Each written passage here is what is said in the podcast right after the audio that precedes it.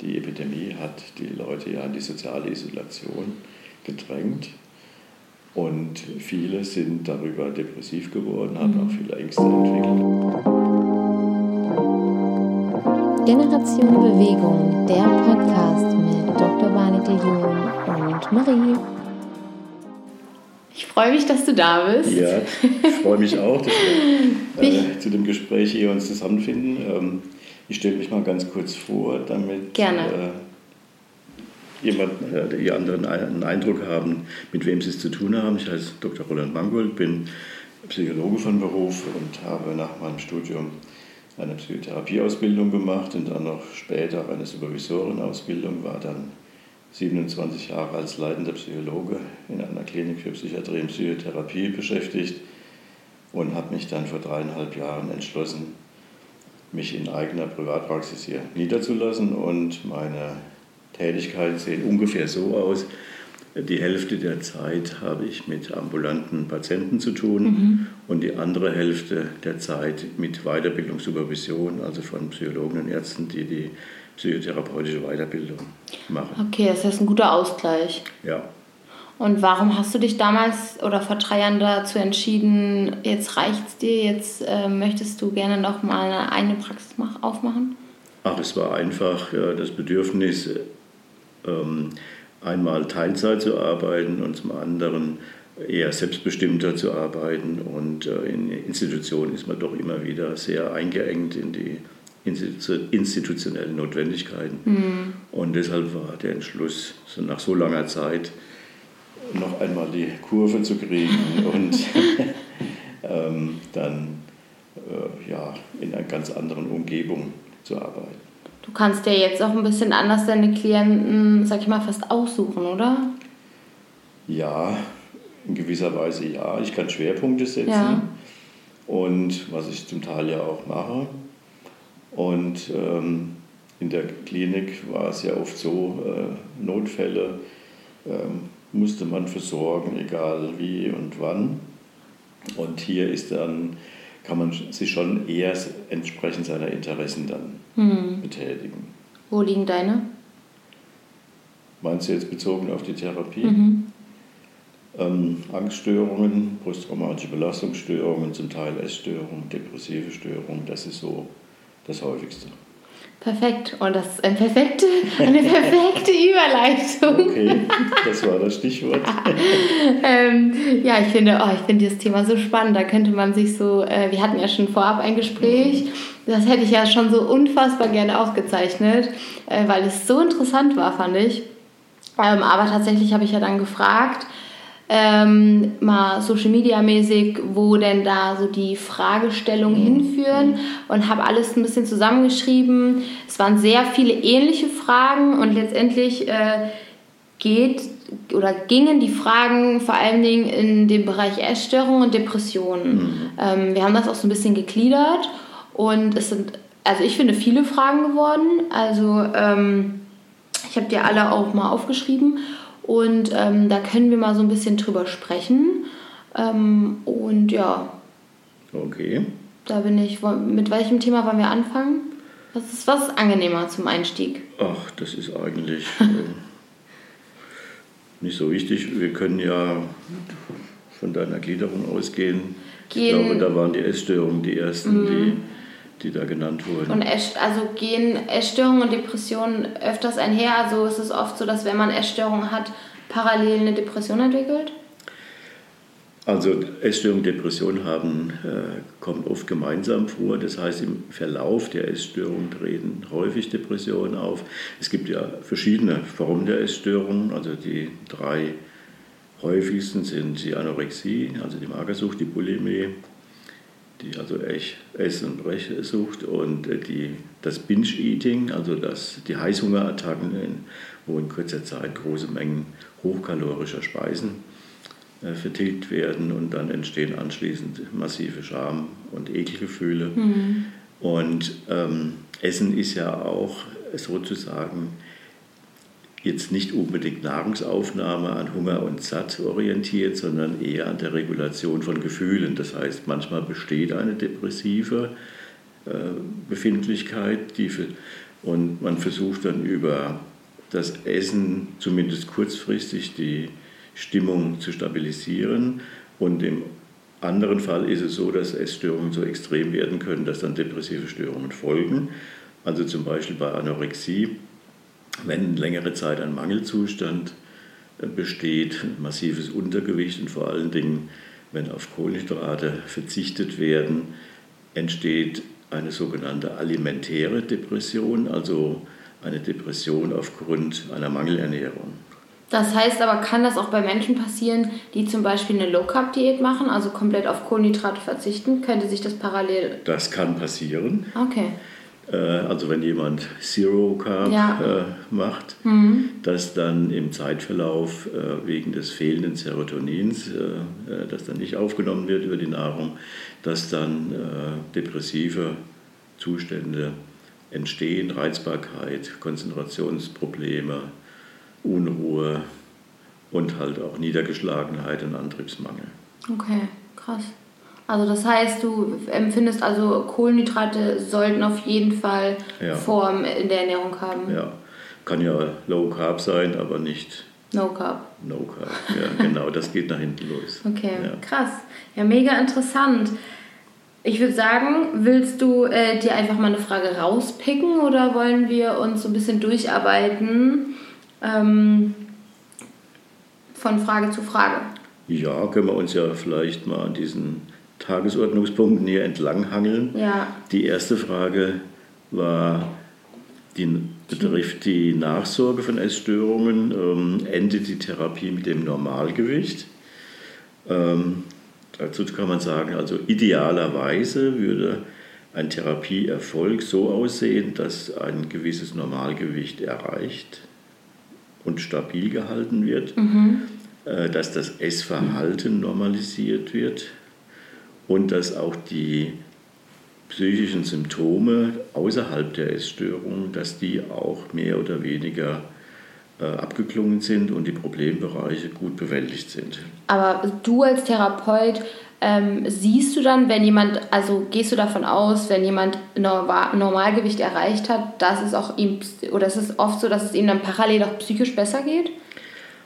Ja, also wie ich eben schon sagte, wenn jemand mit einem massiven Untergewicht kommt, das ja. schon länger besteht, kann man eigentlich automatisch davon ausgehen, dass auch eine depressive Verstimmung besteht, mhm. die aber nicht mit Psychotherapie oder mit Medikation zu behandeln wäre, sondern mit einer gewissen Gewichtssteigerung mhm. und mit einem adäquaten Essverhalten. Also da gehören die Kohlenhydrate eben auch dazu, äh, weil ohne diese Basics äh, kann die Stimmung sich dann auch nicht verbessern. Ach, also okay. Stichwort alimentäre Depression. Mhm. Ja. Okay, aber zum Beispiel bei der Bulimie ist es ja anders. Da haben ja oft Leute, die Bulimiker sind, schon eigentlich Normalgewicht, oder? Also die ja. sind ja oft wenig im Untergewicht. Das stimmt. Die meisten sind im Normalgewicht oder leicht drüber. Mhm. Und da ist die Depression jetzt nicht alimentär bedingt, weil die ja genügend ja. Äh, Nahrungsmittel äh, zu sich nehmen. Da ist die, da kann vor, also der Anlass der Bulimie kann eine depressive Problematik sein oder die Depression kann der Bulimie nachfolgen, mhm. äh, wenn, weil sich die Personen dann in einem Teufelskreis befinden. Sie möchten jeden Tag äh, endlich damit aufhören, mit diesen Ritualen, Heißhungerattacken und anschließend Erbrechen. Aber dann geht es am nächsten Tag wieder weiter. Mhm. Also in der Regel sagt man bei Bulimie, dass die Bulimie dadurch aufrechterhalten wird, dass zwei Faktoren weiter bestehen. Einmal ein nicht funktionales Essverhalten, das bedeutet tagsüber Diät halten, mhm. äh, sehr aktiv sein im Beruf, Studium, sportlich und so weiter. Man kann den Hunger übergehen, mhm. die Signale und ähm, kann dann äh, ja, stundenlang nichts essen und in der Regel ist es dann so, wenn man abends nach Hause kommt, es wird ruhiger, es wird stiller, man fühlt sich eher einsam vielleicht. Es kommen Themen auf, die tagsüber durch die Aktivität äh, nicht, aktuell, nicht aktuell waren.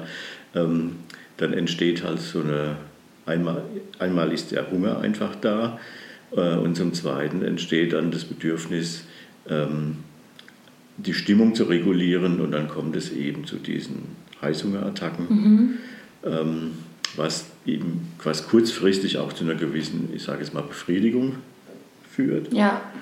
Aber dann wieder mit Schamgefühlen belegt wird und dann muss halt erbrochen werden und äh, das ist auch beschämend.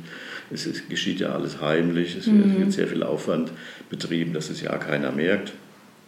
Und äh, ja, und so geht es Tag für Tag weiter und äh, das kann natürlich dann auch in eine Depression münden. Aber da ist wahrscheinlich der Hauptmotivator einer, also dass man selbst wirklich was verändern möchte, ne? Das ist bei den Essstörungen auf jeden Fall. Bei allen dreien. Bei allen dreien so. Besonders bei der Anorexie. Ähm, da ist ja oft das Problem therapeutischerseits, dass eigentlich keine Krankheitseinsicht besteht. Viele sagen, ja, ich esse ja ganz mhm. furchtbar viel, aber ich nehme einfach nicht zu. Mhm. Ähm, und wenn man sie nach dem Essverhalten fragt, kriegt man, ich sage jetzt mal, schöne Antworten, die aber nicht so ganz die Realität abbilden. Okay. Ähm, das Essen wird überschätzt, mhm. was man zu sich genommen hat. Und äh, was auch dazu gehört bei der Anorexie ist ja auch die Körperschemastörung. Das heißt also, die Magersüchtigen werden von der Umgebung als rappeldürr und klapprig und Skelett und so weiter ja. wahrgenommen, nehmen sich selber aber überhaupt nicht so wahr. Also es ist eine ausgeprägte Wahrnehmungsstörung. Das heißt, die Betroffenen können zwar andere korrekt wahrnehmen, aber sie selber nicht. Und äh, fühlen sich dann, äh, was weiß ich, wie, wie ein Schwartemagen oder sowas, obwohl sie also jämmerlich aussehen. Mhm. Und das ist natürlich äh, für die Therapiemotivation, wenn man sagt, äh, ein Therapieziel ist Gewichtszunahme, ähm, ist für die Therapiemotivation natürlich sehr schwierig, wenn man sich selber schon für also maßlos dick empfindet, soll man noch mehr zunehmen. Ja. ja das macht die Sache natürlich sehr schwer. Aber ist das nur bei ähm, Anorexie so, dass die diese Schemastörungen haben oder ist, haben Bulimiker und ähm, Binge-Eating das auch? Also im anderen Extrem, bei schwer Adipösen ist es auch so. Die sehen sich wieder noch die, dicker? Die, nee, die unterschätzen sich. Also okay. die sehen sich gar nicht so dick Okay. Ähm, allerdings äh, ist das Phänomen der Körperschemastörung äh, bei den Übergewichtigen nicht so ausgeprägt wie bei den Magersüchtigen. Und Polemiker, haben die das? Äh, ich würde nicht sagen, dass sie eine Körperschemastörung haben, sondern sie sind meistens mit sich als Person mhm. und mit ihrer Figur unzufrieden okay. und versuchen über eine unglückliche Diät, mhm. ähm, also lange Zeit nichts essen, ja. Heißhunger bekommen, versuchen sie ihr Gewicht äh, zu regulieren. Ähm, wie gesagt, die meisten sind ja im Normalgewicht äh, mhm. und da hat man dieses Problem weniger. Ja. Also mit der Körperschemastörung. Ja, krass. Okay. Ja, sehr faszinierend, weil ich musste das gerade so ein bisschen auf mich äh, übertragen, mhm. ähm, weil das, also das ist halt echt so. Und damals also habe ich mich halt einfach so gesehen, wie ganz normal. Und ja. man, dann gucke ich mir Bilder an von früher und denke mir so krass, dass du dich so normal gesehen hast. Mhm. Und, oder auch bei Hosen kaufen oder so. Mhm. Ich bin zur Verkäuferin und die hat gefragt, was hast du für eine Größe? Und ich so 36. Und die guckte mich an und meint so, du, wir werden hier keine Größe für dich haben. Mhm. Also das ist so, wie du schon beschreibst, das ist super abgefahren, ja, ja. was der Kopf irgendwie einem so vorgaukelt. Ja, es ist unglaublich und es ist äh, sozusagen eine Störung, die sich ganz alleine auf sich selber bezieht. Mhm. Also kennst du vielleicht aus eigener Erfahrung, äh, deine Eltern, deine Freundinnen, deine Schwester, wer auch immer, die konntest du realistisch einschätzen. Ja, voll. Ja, da gab es keine Verzerrung. Mhm. Aber wenn man sich selber im Spiegel sieht, sieht man nicht das, was andere sehen. Mhm. Ich habe sogar, ich musste auch in der Therapie, musste ich immer mich selbst zeichnen. Mhm. Und da weiß ich, ich habe, ich weiß nicht, ob ich diese Zeichnung sogar noch habe, da ähm, habe ich mich immer also richtig dick gezeichnet, mhm. weil man sich einfach so gesehen hat. Ja. Also, ja. Und da hat man dann auch geguckt in dem Verlauf der Therapie, wie ändert sich das? Also wie mhm. fängt man an, sich zu malen? Ja. Ähm, das war schon interessant. Ja. Sehr faszinierend. Ja. Aber endet, also wie gesagt, wegen der Therapie, Ende, derjenige, der in Therapie ist, bleibt der mit dem Therapeuten danach noch in Kontakt oder geht der Therapeut dann dazu ähm, auf dich zu und sagt, so, ich glaube, jetzt ähm, sind wir auf einem guten Startpunkt, jetzt ähm, kannst du alleine weitermachen? Also, wenn man jetzt hier ambulant arbeitet, so wie ich, dann beantragt man, beantragt man ja ein Stundenkontingent. Mhm. Das ist bei Anorexie eher mehr als bei anderen Störungen, weil es eher eine langfristig zu behandelnde Störung ist. Ich sehe das ja auch als eine Entwicklungsstörung. Mhm. Ähm, Im Vergleich jetzt zu Depressionen oder Angststörungen, die jetzt weniger Entwicklungsstörungen sind. Ähm, Was bedeutet Entwicklungsstörung? Entwicklungsstörung heißt in dem Falle, äh, typischerweise treten ja diese, äh, also diese anorektischen äh, Symptome kurz vor oder während oder kurz nach der Pubertät auf. Das heißt, wenn entscheidende hormonelle, körperliche, soziale Veränderungen anstehen. Und in der Regel ist es so, dass äh, durch die Anorexie diese Veränderungen ja praktisch wieder rückgängig gemacht werden können. Mhm. Das heißt also, die Gestalt wird entweiblicht, ja, man wird wieder so wie vor der Pubertät, androgyn ähm, Menstruation bleibt aus ähm, und man kann sich äh, sozusagen zurückbeamen in die gute alte Zeit vor mhm. der Pubertät, wo bestimmte Anforderungen, sei es schulischer Art oder auch zum Beispiel Beginn der Sexualität, äh, wo diese Anforderungen einfach noch nicht da waren. Und viele wollen in dieser ähm, Phase auch verharren und haben sozusagen Angst, die nächsten Entwicklungsschritte zu machen, weil sie einfach noch nicht so weit sind. Aber du hast jetzt von weiblich gesprochen, das heißt, die Erkrankung kommt vorwiegend bei Mädchen ja. vor? Vorwiegend bei Mädchen 90 Prozent. 90 Prozent? Ja, äh, bei Jungs eher selten, zwar zunehmend, aber nach wie vor sehr selten. Und wie ist es mit Bulimie und Binge-Eating? Auch so? Ja, also bei Bulimie auch überwiegend weiblich, mhm. bei Binge-Eating 1 zu 1. Ach krass. Ja, es sind auch Männer betroffen. Okay. Genauso wie Frauen. Okay, faszinierend. Ja, ich würde sagen, erste Frage Haken dran. Gut. Frage 2. Wie geht man damit um, wenn im, sage ich mal, nahem Umfeld, also zum Beispiel die beste Freundin, ähm, immer dünner wird wie reagiert man als Außenstehende, um irgendwie Hilfe zu suggerieren oder ob jemand Hilfe braucht? Wie geht man am besten vor? Ja. Also wenn einem auffällt, dass sich die Person zurückzieht, äh, immer weniger isst oder immer speziellere Dinge isst und immer mehr Nahrungsmittel ausschließt mhm. aus, aus dem täglichen äh, Ernährungsplan, ähm, sollte man die Beobachtung und die Besorgnis deutlich mitteilen. Okay. Auf jeden Fall, immer wieder. Äh, keine Vorwürfe, keine Schuldzuweisungen, sondern einfach die Besorgnis mitteilen, Hilfen anbieten. Und dann kann man sich überlegen, welche Person aus dem Umfeld äh, der Patientin hat eigentlich den besten Zugang. Mhm. Also auf wen hört sie noch. Ja. Mhm.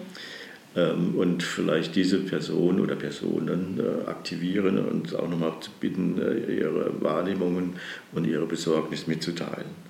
Hilfen anzubieten, entweder persönlich oder äh, Beratungsstellen, Psychotherapeuten und so weiter zu vermitteln, ähm, damit dieser in der der Magersucht besteht ja auch die Tendenz zur Verleugnung der mhm. Störung, zur Bagatellisierung, ist ja gar nicht so schlimm. Oder Verleugnung, nö, habe ich nicht, ich ernähre mich ja nur gesund. Oder ich habe ein bisschen mehr Sport gemacht. Oder ich habe mehr Stress im Studium oder sowas. Ja, also das sind ja Dinge, die dann, äh, Ausreden, die dann äh, verwendet werden, dass man die halt nicht mehr akzeptiert und versucht dann äh, die eigene Betroffenheit da mitzuteilen. Und das reicht natürlich wahrscheinlich nicht mit einem Mal.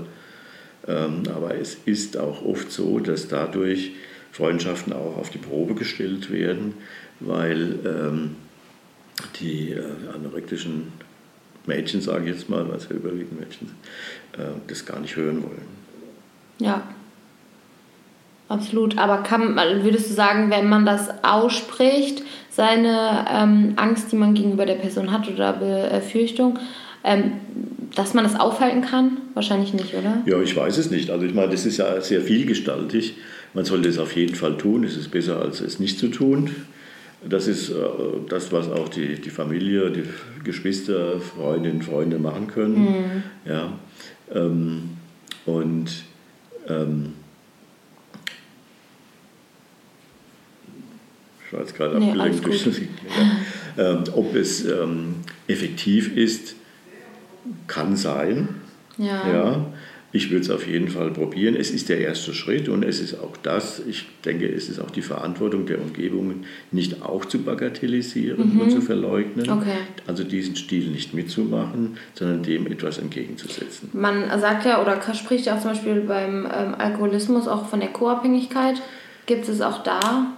Ja, das ist jetzt nicht unbedingt Co-Abhängigkeit, also, ähm, aber mit dem Alkoholismus ist ja auch gemeint, dass zum Beispiel äh, die Ehepartnerin ähm, die, das heimliche Trinken sozusagen nicht direkt unterstützt, aber dem nichts entgegensetzt. Genau, das heißt als Beispiel, sie ruft dann beim Arbeitgeber an und sagt, ja, mein Mann genau. hat, eine, hat ein Magen-Darm-Virus. Genau, also dass die Ausflüchte genau. unterstützt werden und das sollte man auf keinen Fall machen.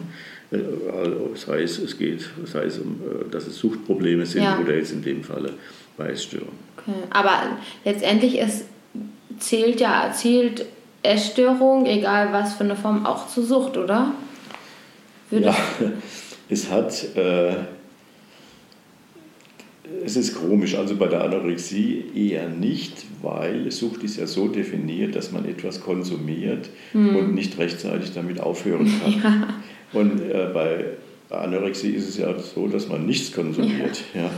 Also bei Bulimie und Binge-Eating ist es so, mhm. also dass man heißhungerartig, wie süchtig, ja, giert, Craving ja. nach dem nächsten Stück Torte oder äh, nach deftigen Speisen. Das hat schon Suchtcharakter. Äh, aber bei der Anorexie würde ich das jetzt nicht sagen. Mhm. Heißt zwar Magersucht, aber äh, man es wird ja nichts konsumiert. Ja. Und gibt es da bestimmte Warnsignale, woran man eine krankhafte Essstörung wirklich, ähm, ja, wo man weiß, okay, hey, jetzt glaube ich, äh, habe auch ich ein Problem, also ähm, wo man selbst irgendwie das merkt? Ja, einige Dinge wurden ja schon genannt. Also der selbst herbeigeführte Gewichtsverlust, mhm. also durch ähm, also weniger Essen, äh, hochkalorische Speisen vermeiden, Viele sagen, ich, ich habe meine Ernährung umgestellt, ich ernähre mich jetzt gesund und das heißt meistens vegetarisch. Da kommt schon mal Käse, Wurst, Fleisch, kommt schon mal weg. Mhm. Dann noch viele andere Dinge, Soßen und so weiter. Und zum Schluss bleiben halt, bleibt halt Gemüse und Salat übrig und vielleicht noch mal ein Magerjoghurt. Ähm, also das heißt, die Bandbreite der Ernährung wird immer schmaler. Also die mhm. genehmigten Lebensmittel werden immer weniger. Ja, von also der es gibt böse her. und schlechte, äh, böse und gute ja, Lebensmittel. Genau, und die bösen Lebensmittel werden immer mehr und die, die guten werden immer weniger. Ja. Ähm, manche machen auch viel mehr Sport, um Kalorien zu verbrauchen. Wie gesagt, die Körperschemastörung spielt eine Rolle. Das Verleugnen und äh, Bagatellisieren der Veränderung. Manche horten auch Lebensmittel, mhm. Wir richten so Lager ein, irgendwo im Schlafzimmerschrank oder sonst wo. Ähm, dann vermeiden sie gemeinsame Essenszeiten mhm. mit der mhm. Familie oder in der WG, weil man könnte ja dann merken, dass da irgendwie ja. äh, sich was verändert hat und viele sagen dann, ja, ich habe schon gegessen, also ich mache jetzt was anderes, ihr könnt ja schon mal anfangen. Viele beschäftigen sich sehr viel mit Essen, mhm. äh, mit Kochen und Backen äh, können das auch ganz gut, aber sie füttern sozusagen die Umgebung und selber essen sie nichts.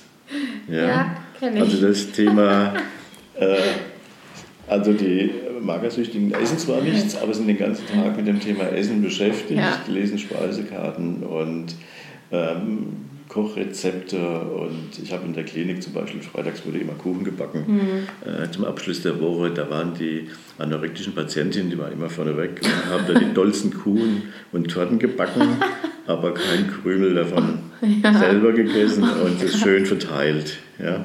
Oh Mann, eigentlich überhaupt nicht witzig, aber ja, es ist halt echt ja. so. Mhm. Ja, was auch noch dazu gehört, dann das ständige Frieren. Ja.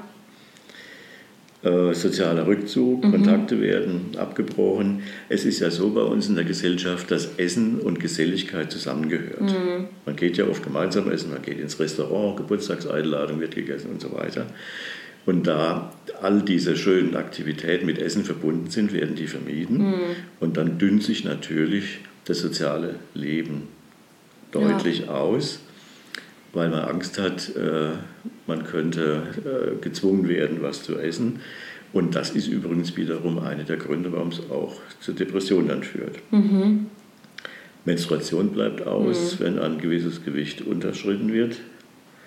Viele ändern ihren Kleidungsstil mhm. in der Form, dass sie sich verhüllen, also das heißt so übergroße Pullover anziehen Einmal, weil sie ständig frieren und zum anderen, damit man nicht sieht, mhm. dass sich die Figur verändert hat. Reizbarkeit ist ja. ein Thema. Schnell aus der Haut fahren. Konzentrations- und Gedächtnisprobleme treten auf. Das heißt, die Leistungsfähigkeit in der Schule, im Studium nimmt ab. Ja. Ich hatte Haarausfall. Ne? Ja, genau. Die somatischen Probleme mhm. kommen noch dazu. Haarausfall, trockene Haut. Ja. Ähm, es kommt ja auch zu einer Schilddrüsenunterfunktion ja, dann. Genau. Ja. Schlafstörungen hatte ich. Schlafstörungen. Also krass, was ja. alles, also ja. letztendlich eigentlich die volle Bandbreite. Ne? Ja, genau. Und wie lange würdest du sagen, wenn man wirklich sagt, hey, ich möchte was ändern, wie kann man komplett geheilt werden? Ja, das ist natürlich möglich. Ähm, die die Therapie bezieht sich ja im Prinzip auf zwei Aspekte. Auf einmal auf das Essverhalten selber, weil man kann einfach nicht in dieser äh, Mangelernährung bleiben. Das mhm. ist körperlich und psychisch einfach äh, nicht tragbar. Und zum Zweiten versucht man natürlich herauszufinden, was hat die Person motiviert, zu diesem Zeitpunkt, zu dieser Methode zu greifen, was will sie damit erreichen. Mhm.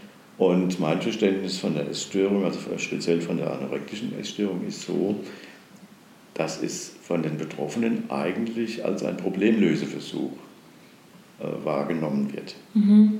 Und wenn man als Therapeut sagt, ja, aber äh, Sie müssen jetzt wieder mehr essen und so weiter, das geht so nicht weiter, dann bekommen es die Patienten mit der Angst zu tun, weil sie denken, das Einzige, was sie noch haben, die Kontrolle über das Essverhalten, das kriegen sie auch noch genommen. Mhm. Also muss man auch die begleitenden Probleme, also die Funktionalität der Essstörung, warum mache ich das, gerade jetzt in dieser Lebensphase, muss man natürlich auch dann bearbeiten. Jetzt muss man natürlich auch sagen, wenn jemand stark untergewichtig ist, ist das emotionale Erleben auch eingeschränkt. Mhm.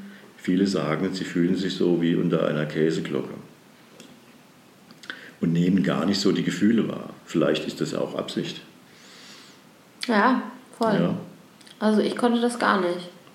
Und wenn man dann zunimmt, dann entstehen wieder Gefühle, was mhm. vielen wiederum Angst macht. Ja. ja. Also deshalb kann man auch sehen, dass, dass die Therapie der Essstörung ist kein Zuckerschlecken, der ist mhm. nicht einfach.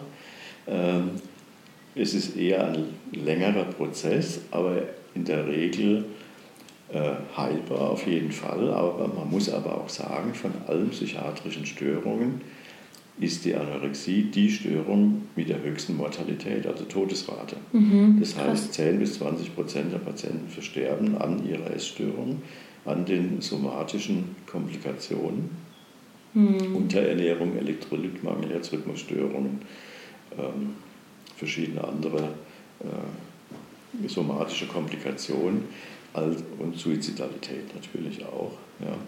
Also das muss man schon sehr, sehr ernst nehmen. Okay, krass. Und wie ist das bei, ähm, bei den anderen beiden?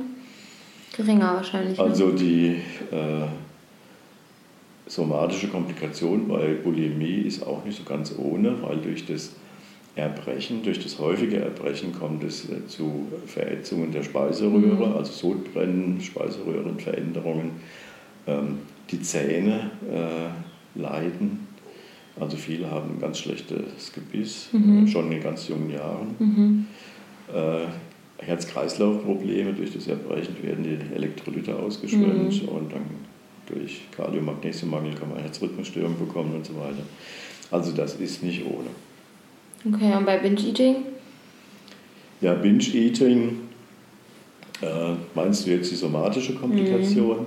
Das ist natürlich all das, Binge-Eating führt ja unweigerlich zum Übergewicht. Mhm. Und das führt natürlich wieder zu Diabetes. Genau, und dann hat man wieder Bluthochdruck, ja. äh, Blutfette, okay. Diabetes, Gelenkschmerzen und so weiter. Die ganze Palette, die mit Adipositas verbunden sind. Mhm, und natürlich von der psychiatrischen Seite her die Depression. Ja. Okay, aber wenn man das, also wenn man das beim Arzt feststellen lässt, also der Binge-Eating hat, kann der sehen, also sieht er irgendwie an dem Verhalten, dass es eher Richtung Adipositas geht oder sieht er auch, dass da ein psychisches Problem dahinter steckt, was eben auf Binge-Eating schließen könnte? Natürlich versucht man äh, bei den schwer Adipösen dann herauszufinden, äh, wie das Essverhalten aussieht. Okay. Und dann hat man das gleiche Problem wie bei den Anorektischen. Mhm. Also die Anorektischen erzählen einem immer viel mehr, was sie gegessen haben und die Adipösen viel weniger. Ja. ja. Die also die sagen dann, ich esse doch gar nichts und ich genau, nehme mich ab. Genau, ich esse doch gar nichts und werde immer dicker und die anderen sagen, ich esse wahnsinnig viel mhm. und werde immer, immer dünner. Mhm. Okay. Ja, also das heißt, die, die Verzerrung ähm, der Wahrnehmung bezogen auf das Essverhalten ist schon enorm und da helfen manchmal Tagebuch äh, Aufzeichnungen, sofern man die natürlich korrekt macht. Hm. Empfiehlst du das zum Beispiel, dass man parallel zur Therapie auch Ernährungsberatung ähm, besucht? Das kann sinnvoll sein. Mhm. Also wenn jemand äh, ein völlig, äh, äh, wie soll ich sagen, vom Fast-Food-Ernährungsstil hat und äh, da auch gar keine Erfahrung hat, wie man sich ausgewogen ernähren kann, ist es sicherlich hilfreich, mhm. da auch eine Ernährungsberatung zu machen als ein Baustein von der gesamten Therapie. Weil wissen Binge-Eating-Patienten zum Beispiel, was gesund ist? Ja, denke ich schon. Also okay. sie wissen sehr genau, dass das nicht gesund ist, was sie da machen. Okay. Ähm, sie leiden stark darunter. Mhm. Es ist ein heimliches Leiden. Also diese Essanfälle, die werden ja geplant sozusagen. Also man muss ja entsprechend einkaufen vorher. Wenn der, ah, Kühlschrank, okay. wenn ja. der Kühlschrank leer ist, kann man kein Binge-Eating machen. Ja, also, also, das passiert nicht irgendwie aus einer bestimmten Situation, dass ich von jetzt auf gleich irgendwie Emotionen empfinde und dann irgendwie alles in mich reinfresse, sondern die haben schon das Gefühl, heute Nacht ist es jetzt soweit. Ja, genau. Also es, andere sollen es nicht mitbekommen okay. und die entsprechenden Nahrungsmittel müssen vorhanden sein. Mhm. Also da gehört schon eine gewisse Planung dazu. Okay, ja, crazy. Glaubst du, dass man alleine aus einer Essstörung wieder rauskommt? Also Gott sei Dank äh, ist das bei vielen der Fall. Mhm. Also wenn ich jetzt, ich habe jetzt ja die Anorexie vorhin als Entwicklungsstörung bezeichnet. Äh, viele Entwicklungskrisen sind ja in der Pubertät mehr oder weniger normal. Und viele schaffen das aus eigenem Antrieb, also diese Krisen zu überwinden, Gott sei Dank. Und diejenigen, die wir hier in der Therapie sehen, das sind halt diejenigen, die es nicht, nicht äh, innerhalb von einigen Monaten geschafft haben äh, oder die es ganz extrem dann gemacht haben, also bezogen auf das Untergewicht.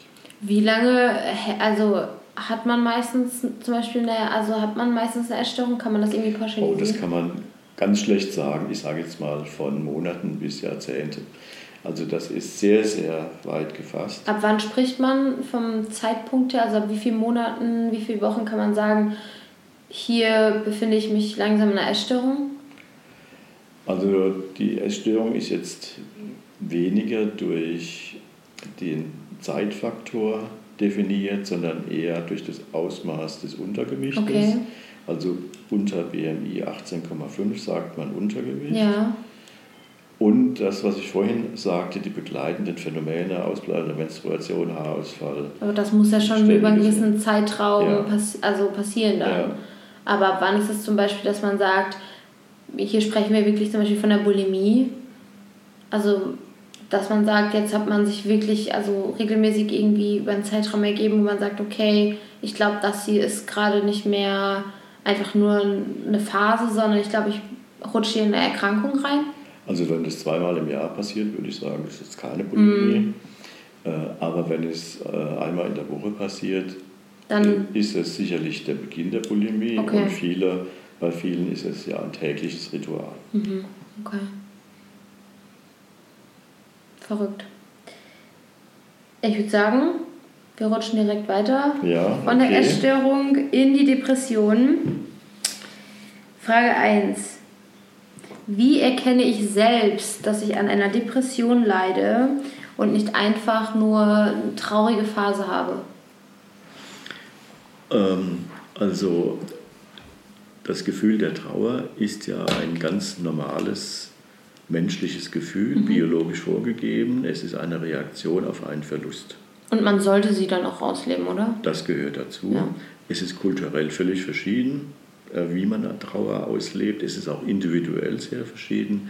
Aber Trauer gehört wie Angst und Wut und Freude und Ekel zu den Grundemotionen des Menschen als Reaktion auf Verlust. Ein Verlust kann sein ein Todesfall in der Familie, eine Scheidung, ein Umzug, manchmal auch wenn ein Haustier mhm. gestorben ist. Also das sind Verlustereignisse, die mit Trennungsschmerz einhergehen und die Wochen bis Monate anhalten. Mhm. Typischerweise so ein bisschen wie Ebbe und Flut funktionieren. Also mal, mal wird es ganz schlimm, dann geht es wieder stunden- oder tageweise sehr gut. Ähm, das sind also ganz normale Reaktionen, die braucht man auch nicht zu behandeln. Mhm. Okay. Und ab wann würde man sagen, hey, ich glaube, das ist nicht mehr eine traurige Phase, in, die ich da mich, in der ich mich befinde, sondern ich glaube, ich brauche Hilfe? Ähm, die Abgrenzung ist ja die, dass man sagt, die Depression ist was Episodisches, mhm. das heißt, hält länger an, ist durchgängig, nach den diagnostischen Kriterien mindestens zwei Wochen am Stück und hat bestimmte Kernelemente, also niedergeschlagene Stimmung, Schlafstörungen, Antriebsstörungen, Interessenverlust, also alles das, was man gerne gemacht hat, macht man nicht mehr mhm. oder kaum noch oder nur mit großer Mühe, Freudlosigkeit, Selbstwertprobleme, mhm. Selbstwertgefühl leidet, das Gefühl von Schuld und Wertlosigkeit, man hat eine negative Bewertung von seiner eigenen Vergangenheit, von der Gegenwart und der Zukunft. Okay. Ähm, dann können halt noch äh, Ängste auftreten, verschiedene körperliche Symptome wie Schmerzen und so weiter. Mhm. Manche sind sehr agitiert und aufgeregt und düsen durch die Gegend, andere sind eher gehemmt und okay. bewegen sich kaum noch. Dann kommt noch manchmal bei schwereren Depressionen das Morgentief dazu. Das heißt also, ähm, in den frühen Morgenstunden ist das gequälte Gefühl der Depression am schlimmsten. Und bei vielen hält sich das im Tagesverlauf auf. Mhm. Manche sagen, abends bin ich völlig fit, ja, und dann morgens geht es wieder von vorne los. Mhm. Und was natürlich bei der Depression eine ganz große Frage ist, ist die Frage der Selbstmordgefahr, der Suizidalität, äh, weil die meisten, die sich suizidieren, haben wahrscheinlich äh, eine depressive Störung gehabt. Sind es, kann man sagen, ob es mehr Männer oder mehr Frauen sind? Äh, es sind deutlich mehr Männer. Die Depressionen haben oder die Suizid begehen? Also bei, den, äh, bei, den, äh, bei der statistischen Verteilung ist es so, 2 zu 1 Depressivität bei Frauen. Also Frauen mhm. haben, Frauen äh, haben eine Depressionsdiagnose wie Männer. Wobei man allerdings sagen muss, Männer werden wahrscheinlich unterschätzt, weil sie sich anders äußern als Frauen. Mhm. Und auch weniger bereit sind, über ihre affektiven Probleme zu sprechen. Ja. Ähm, auch bei der Suizidalität sieht es anders aus. Da überwiegt ganz eindeutig das männliche Geschlecht und zwar äh, männlich und je älter, umso größer ist die Suizidgefahr. Ja, wir haben schon das letzte Mal darüber gesprochen, äh, vom, auch von dem Raum war ich ja. sehr äh, überrascht. Ähm, das heißt, äh, älter und das heißt, also du hattest gesagt, verwitwet älter, alleinstehend, ja. depressiv. Äh, Und jetzt kommt der Ort. ja, so, der Ort, ja. Es gibt ja also äh, von der Demografie her gibt es ja verschiedene ähm, Räume, also wo, wo, sich ältere Menschen oder eher jüngere Menschen äh, ballen. Also ganz naheliegend jetzt hier in Hessen wäre jetzt Wiesbaden und Frankfurt. Wiesbaden ist eher eine ältere Stadt mhm. und hat eine deutlich höhere Suizidrate wie Frankfurt zum Beispiel. Krass. Wo äh, viele junge Leute sich sammeln. Äh, also man kann das jetzt schlecht mit unterschiedlicher Kultur oder sowas erklären, weil die sind ja sehr benachbart, die mhm. Städte, aber sie haben halt eine andere Bevölkerungsstruktur. Ja. Und das zeigt sich dann auch in der Suizidrate. Krass, okay. Mhm. Also das ist ein Faktor, es gibt noch viele andere Faktoren, aber das ist ein ganz wesentlicher Faktor. Also wenn man äh, psychiatrisch oder psychotherapeutisch arbeitet und mit einem älteren, alleinstehenden, depressiven Mann zu tun hat, muss man tatsächlich ganz, ganz aufmerksam sein, dass man die Suizidalität nicht übersieht. Aber es ist wahrscheinlich eher selten, dass ein älterer Mann sich auch wirklich aktiv Hilfe sucht, oder? Das kommt dazu. Ähm, Frauen sind da haben eine niedrigere Schwelle, sich mhm. Hilfe äh, zu suchen und auch äh, ihre Befindlichkeit mitzuteilen. Äh, bei Männern ist das, das ist jetzt eine sehr pauschale Aussage, aber da ist diese Schwelle deutlich höher, sich Hilfe zu suchen. Äh, sie klagen eher über somatische Probleme, mhm. Wurschteln sich durch, haben auch mehr Suchtprobleme dann. Mhm. Ähm, also das heißt, sie versuchen ihre Depressivität eigentlich zu verbergen, was natürlich auch dann die rechtzeitige Behandlung erschwert. Das heißt also, du bist auch, also find, meinst du, dass zum Beispiel die Prävention, was psychische Erkrankungen angeht, deutlich besser sein müsste? Auch jetzt, was Männer anspricht oder dass Männer vor allem da so ein bisschen sensibilisiert werden sollten, ähm, das offen anzusprechen und auch ihre, ihre Emotionen und ihr Befinden besser ana zu analysieren, als einfach runterzuschlucken? Also ich denke, dass diejenigen äh, Stellen, wo die Männer sowieso äh, äh, hingehen, dass die sensibilisiert werden müssen, mehr sensibilisiert werden müssen. Ich denke jetzt zum Beispiel an die Hausärzte, mhm.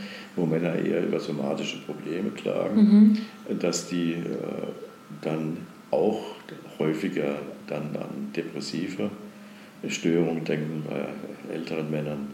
Ähm, und nicht auf der somatischen Ebene mhm. bleiben. Mhm. Also es hat sich schon sehr viel getan mhm. äh, in den letzten 30 Jahren, ähm, dass somatische, äh, psychiatrische Probleme und Störungen aus der Stigmatisierung herausgeholt wurden. Natürlich noch nicht, ist noch nicht ideal, aber es, äh, der Prozess ist unverkennbar.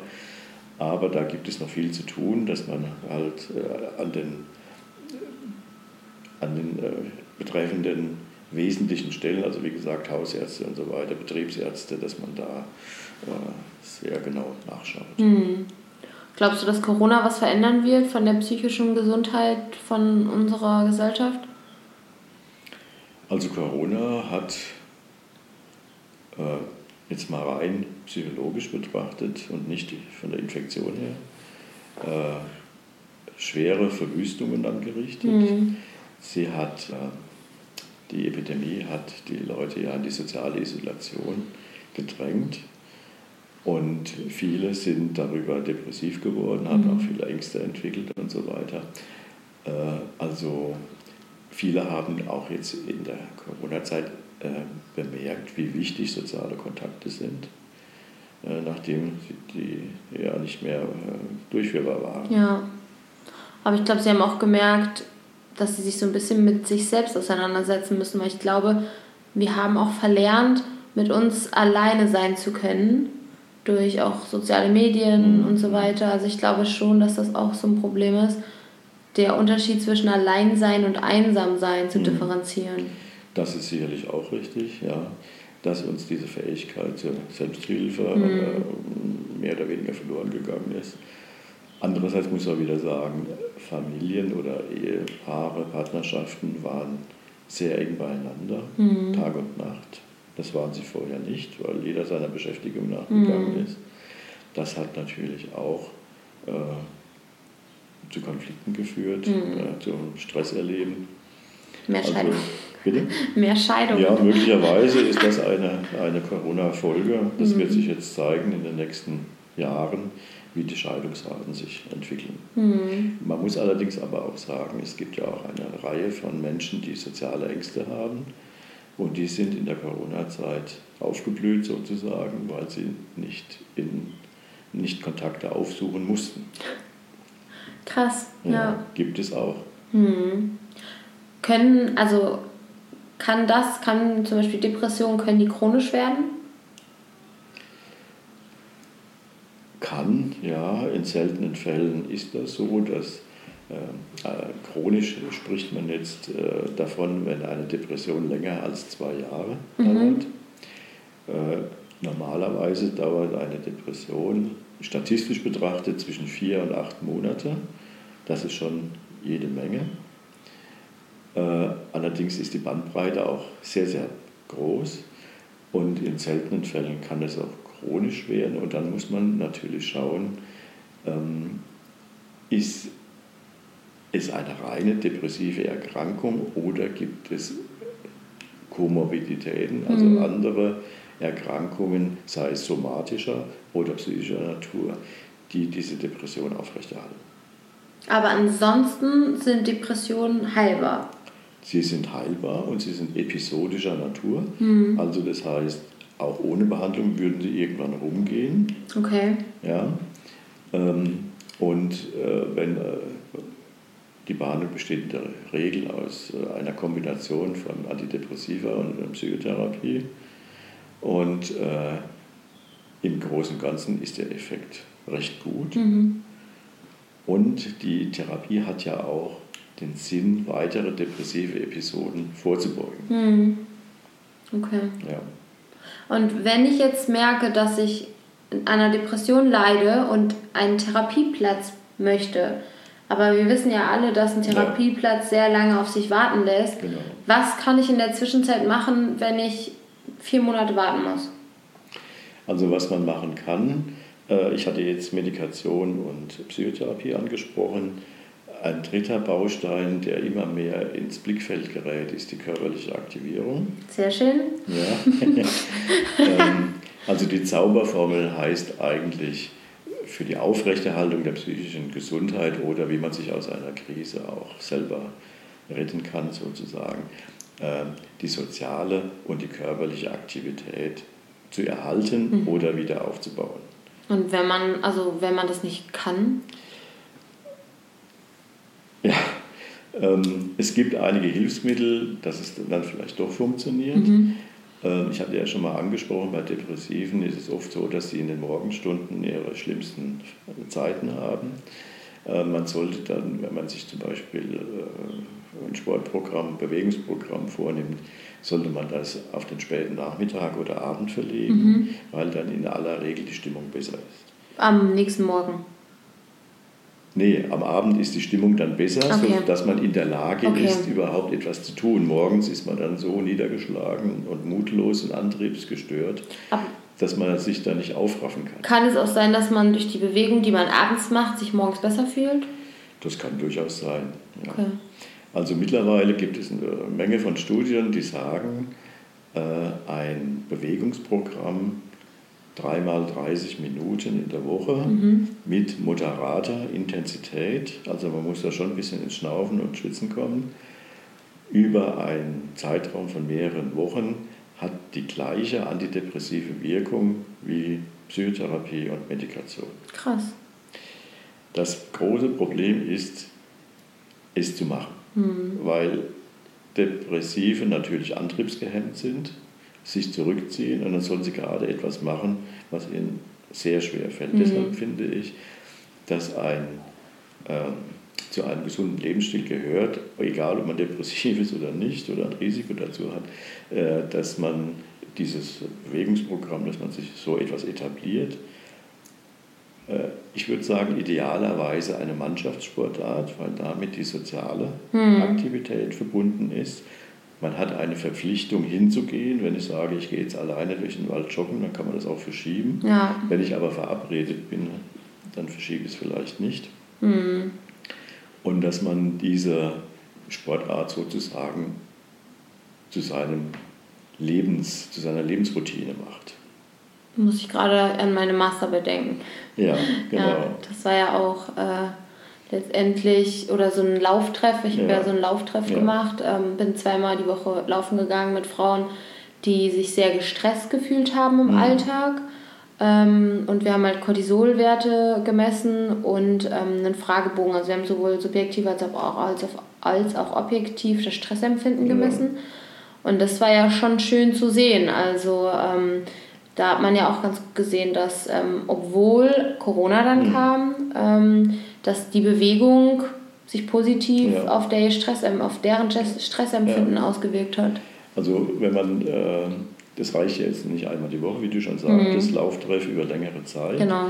Ähm, es ist wirklich in jeder Hinsicht super, ähm, eine Aktivität sich auszusuchen, eine, die passt. Das kann Laufen sein, das kann Fahrrad, Fahrrad sein, Schwimmen, Tennis. Tennis, Fitnessstudio, äh, was auch immer. Also man sollte das tun, was man bevorzugt, Ja. wo, wo man auch gerne hingeht oder wo man Kontakte hat, die bereits bestehen. Und ähm, man hat ja nicht nur auf die körperlichen Funktionen einen positiven Einfluss, also Blutfette, Blutdruck und so weiter, sondern auch ähm, auf die psychischen Funktionen. Hm. Wie gesagt, ein- eine gewisse Dosis Sport ist, eine Mindestdosis ist äh, notwendig. Man sollte natürlich langsam anfangen. Und so die Pi mal Daumen-Regel heißt so ungefähr 3 mal 30 Minuten in der Woche. Moderate Intensität bedeutet 50 bis 75 Prozent der maximalen Pulsfrequenz. Alles entsprechend, die maximale Pulsfrequenz ist in der Regel 220 minus Alter. Ja. Also wenn man 30 ist, 220 minus 30 sind 190 und davon äh, 50 bis 75 Prozent ist so ungefähr 90 bis 140 Puls. Wenn man 60 ist, 100, 220 minus 60, 140, dann ist es irgendwas zwischen 80 und 120, so Pi mal Daumen. Mhm. Ja, also alters angepasst, auch natürlich angepasst an die konditionelle Voraussetzung, kann man vorher auch abklären lassen nochmal. Auf jeden Fall. Also umso älter man ist, Ja. würde ich das auf jeden Fall Oder abklären vor, Wenn lassen. man Vorerkrankungen hat Ja. und so weiter. Aber das ist so mal so eine Regel, wenn man das zu seinem Alltag macht, dann hat man eigentlich das Beste getan für seine körperliche und psychische Gesundheit, sein Wohlbefinden. Das ist ein sehr schöner Abschluss. Ja, Ja. Das passt wieder zur Generation Bewegung. Das heißt, mehr Bewegung in Ja. den Alltag integrieren. Ja, das stimmt. Ja. Und mittlerweile gibt es ja auch Module, Mhm. äh, an denen man sich entlanghangeln kann. Ähm, in den Kliniken werden ja diese Bewegungsprogramme durchgeführt. Ähm, da wird, aber das Problem ist natürlich, wie kann ich das äh, nach Hause rüberretten? Ja, Und da finde ich, äh, könnten jetzt von Sporttherapeuten, Bewegungstherapeuten und so weiter, könnten solche Module auch angeboten werden, präventiv und therapeutisch. mhm. ja. Das wäre also vor allem mit der psychologischen Ebene dann. Das Ja, wäre, ja. ja. Weil wir brauchen einen Ausgleich. äh, Wir haben, äh, wir brauchen ja und für unseren Broterwerb uns nicht mehr zu bewegen. Hm. Das ist ja eigentlich schade, ne? Ja, früher äh, oder die anderen Generationen vor uns, die mussten äh, auf Wanderschaft gehen und äh, dem Wild hinterherjagen oder äh, auf dem Acker arbeiten. Also die haben sehr viele Kalorien verbraucht, um Kalorien zu bekommen. Wir brauchen eigentlich überhaupt keine Kalorien mehr zu verbrauchen, um ganz viele Kalorien zu bekommen. Und dieses Missverhältnis müssen wir durch Sport und Bewegung und ausgewogene Ernährung ausgleichen. Vor allem, es wird ja auch immer schlimmer. Jetzt kannst du halt über App kannst du halt deine, dein, deinen Einkauf liefern lassen. Das heißt, du musst ja nicht mal mehr vor die Tür gehen. Ähm, Und umso wichtiger ist es, glaube ich, dass wir uns einfach mehr mit uns auseinandersetzen, Ja. sowohl mental als auch äh, Ja. physisch. Ja. Vielen, vielen Ja, Dank. bitteschön, hat mir auch viel Spaß gemacht. Dankeschön. Ich bin sehr gespannt und ähm, bis zum nächsten Mal. Okay. Dankeschön.